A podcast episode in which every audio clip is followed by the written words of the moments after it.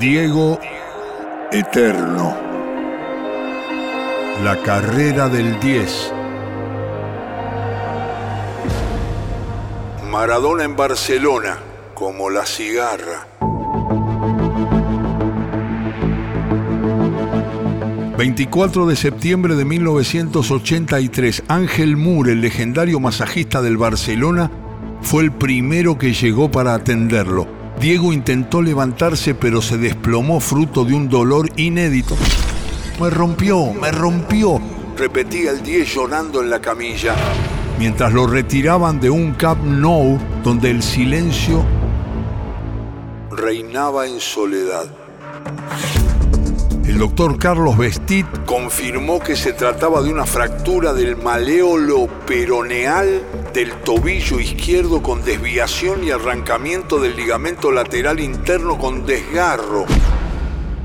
Otra vez sin fútbol un largo rato como en 1982, cuando por culpa de la hepatitis estuvo dos meses fuera de las canchas.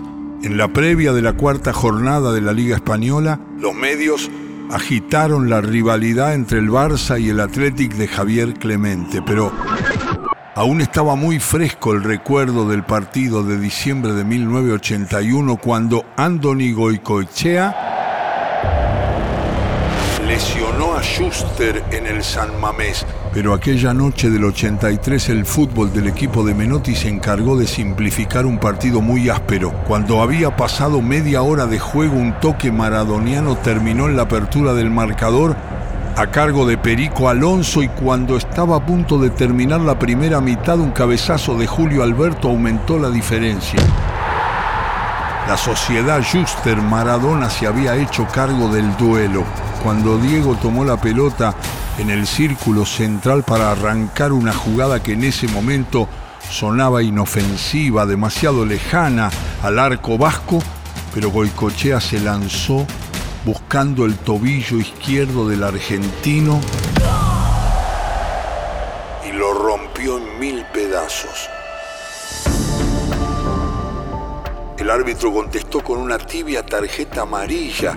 Esteban ingresó por el 10 y el partido continuó como si nada hubiese pasado. Los goles de Carrasco y Marco sobre el final estiraron la diferencia. Barcelona 4, Athletic 0. Después del partido y seguramente sumando en el recuerdo cercano la extrema violencia de Gentile sobre Diego en el Italia-Argentina de España 82, Menotti sentenció deberá morirse alguien para que cambien las cosas.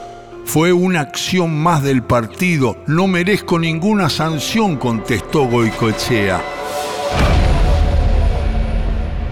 La condena fueron 18 partidos de suspensión, luego rebajado a 10. Es el seleccionador de la selección argentina comentar cómo había visto a Diego justo antes de entrar en el quirófano.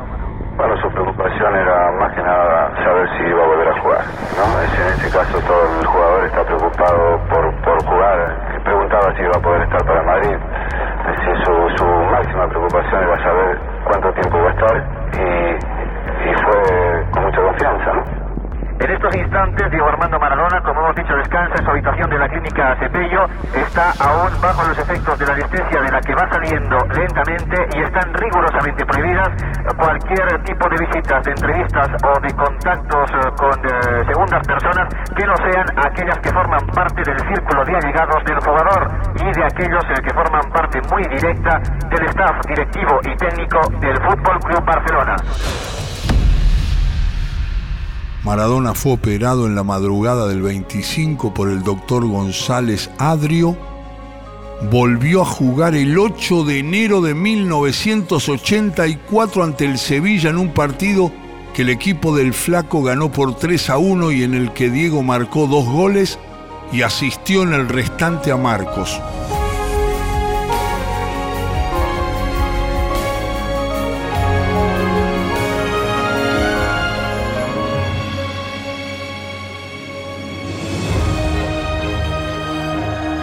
Diego Eterno.